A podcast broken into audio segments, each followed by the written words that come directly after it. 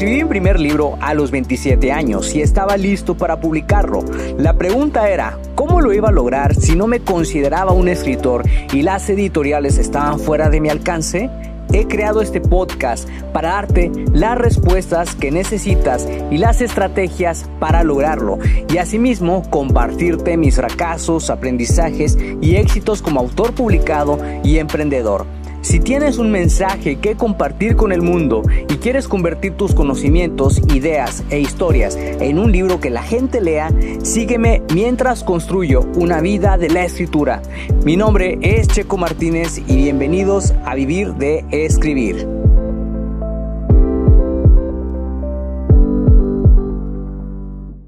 Hola, ¿qué tal escritor creativo? ¿Cómo te encuentras el día de hoy? Buenos días, buenas tardes, buenas noches, donde quiera que te encuentres. Mi nombre es Checo Martínez y te doy la bienvenida al episodio número 226 del podcast Vivir de Escribir, un episodio que es patrocinado por mi curso Lanza tu libro con éxito y donde voy a compartirte cómo escribir antagonistas con un pasado complejo. Si la historia no tiene conflicto, entonces no va a ir a ningún lado. El antagonista es el personaje que pone la magia para que la historia funcione.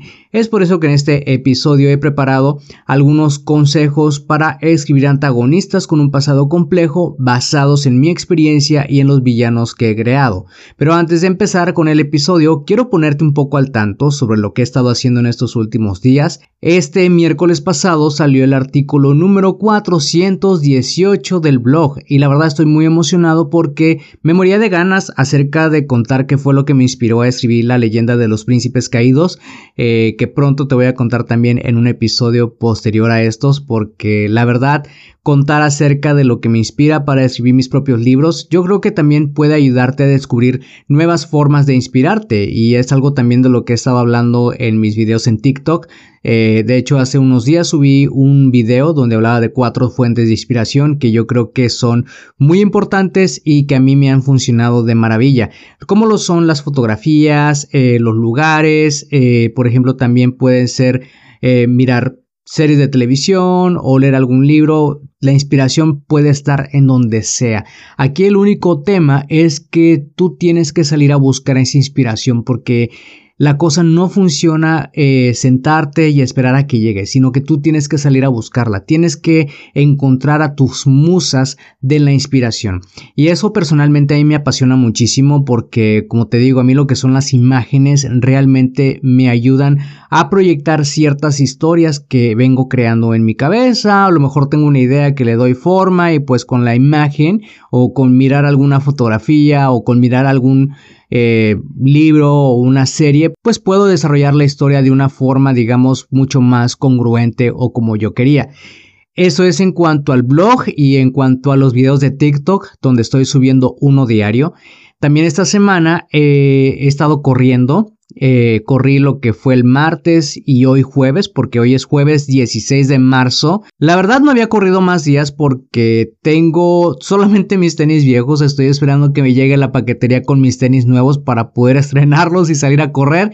La verdad, con los tenis que tengo actualmente me duelen mucho los pies porque ya están muy desgastados. Entonces pedí unos nuevos para poder salir a correr y pues ejercitarme de una forma digamos como que mucho más óptima. Por otro lado, estoy utilizando unos tenis Nike que tengo, eh, digamos, como que de medio uso.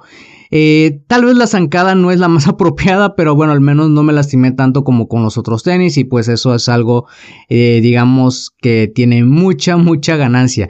Para mí el ejercicio es muy importante porque ayuda a que al cerebro se oxigene y puedo trabajar de mejor forma durante lo que resta del día. Por otro lado, he estado eh, escribiendo ideas para historias nuevas en un documento de Evernote, que es donde tengo ya todo eh, consolidado para poder empezar a trabajar a partir del mes de mayo en un nuevo libro. Me emociona mucho saber la dirección que va a tomar la historia a partir de este libro porque hay cosas que quise dejar inconclusas a propósito en la leyenda de los príncipes caídos para poder retomarlas y darles un giro más fuerte en la novena entrega. Así que eso es un poco de lo que he estado haciendo en cuanto a la parte creativa de mi escritura, así que ahora vamos de vuelta al episodio. Una historia sin conflicto no va a ningún lado. El antagonista es aquel personaje que antepone una problemática específica en una historia. Sea villano o una persona que está en contra de los ideales del protagonista, siempre va a representar un obstáculo. Yo he disfrutado escribiendo villanos a lo largo de estos últimos años, muchas de las veces también se convierten en mis personajes favoritos, sobre todo cuando los llevo a la redención. Me gusta explorar su historia y todo lo que hizo para llegar a convertirse en quien es ahora. Algunos de los antagonistas villanos que más he disfrutado crear han sido Gorsuki, que es del Círculo Protector, la prima malvada, de la que no te quiero revelar nada, del Círculo Protector, porque tal vez estés leyendo las historias. Gabriel Lance, que también sale en el Círculo Protector. Malice, que también sale en el Círculo Protector. La Reina Roja de los Misterios de Sacred Fire. Y el tercer buscador de los Misterios de Sacred Fire. Este último ha sido realmente muy emocionante porque la identidad de este personaje se revela al final de Conspiración Secreta y es emocionante todo ese viaje. ¿Qué hace que los antagonistas sean tan interesantes? Lo primero es el conflicto que ponen en la historia y lo segundo son las acciones que llevan a cabo para cometer sus actos terribles. Por ejemplo, la historia de Gorsuki, que no planeo revelar en este episodio, se remonta a finales del siglo XIX en la ciudad de Nueva York. Disfruto mucho cuando estoy investigando datos importantes sobre una época e ir desarrollando las acciones que el personaje comete. Siempre hay un asesinato de por medio o un punto de inflexión para que el antagonista tome el camino equivocado. En el caso de la prima malvada, fue la envidia que sentía por una de las protagonistas alimentada por su propia madre. La prima malvada, muy en el fondo, sabía que ese no era el camino ideal y siempre tenía sus propias dudas, pero su madre desde pequeña le lavó el cerebro y le ayudó a desarrollar una personalidad frívola. Sus acciones eran impulsadas por la manipulación y las amenazas constantes que recibía por parte de su madre si no hacía lo que ella quería. Para evitar darte spoilers, eh, he omitido la identidad de la prima malvada, pero si lees los libros del Círculo Protector descubrirás de quién se trata. Gabriel Lance es otro personaje sumamente complejo. La historia de cómo se convirtió en el líder de los cazadores es una de las más interesantes de toda la saga. Hay una maldición gitana de por medio y varios crímenes que se cometieron. Su odio y venganza hacia los neoneros eran impulsados por la obsesión frenética de convertirse en el más poderoso de todos los seres mágicos. Malice es diferente, es un alter ego utilizado para llevar a cabo el trabajo sucio y su identidad se revela en el misterio de la máscara, así como también las intenciones de la persona que estaba detrás de la máscara. Lo interesante de este personaje es ver cómo sigue con sus fechorías después de ser desenmascarado. Los personajes antagónicos en la serie de los misterios de Sacred Fire son personas normales que pertenecen a una corporación maligna dedicada a eliminar personajes claves en la historia mundial. Uno de esos primeros villanos es la Reina Roja que aparece en el remanente y que es muy nombrada durante todo el libro. Finalmente en el libro La búsqueda, la Reina Roja es desenmascarada y su identidad sorprende a todos. Lo interesante de la Reina Roja es cómo se introdujo en la corporación maligna y sus verdaderos motivos.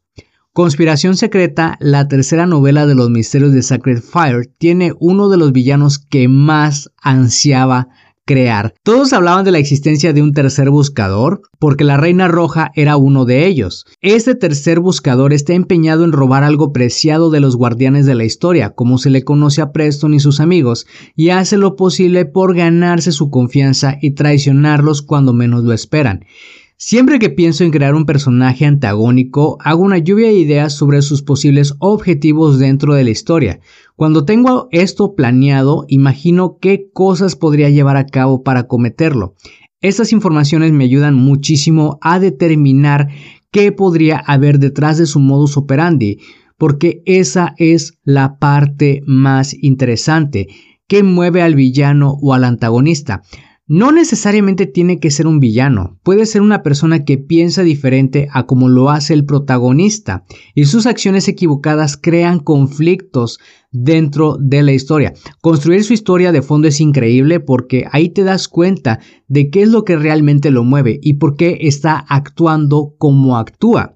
Muchas veces en el caso de los personajes tóxicos, esa historia se remonta a su infancia o su adolescencia y se traduce en el punto de inflexión que dictamina su vida y su manera de conducirse por la misma.